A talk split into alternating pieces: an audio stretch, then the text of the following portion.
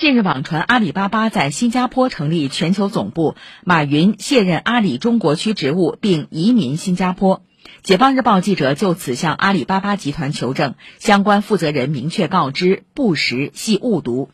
二零一九年，阿里巴巴部分参与了当地合作伙伴开发建设新加坡某大厦，但仅作为东南亚业务办公场所。阿里巴巴集团相关负责人介绍，二零一三年，阿里将全球总部落户杭州余杭区，并逐步启动西溪园区扩建。经过十年建设，今年底之前将按照规划全面建成，可容纳六万名员工。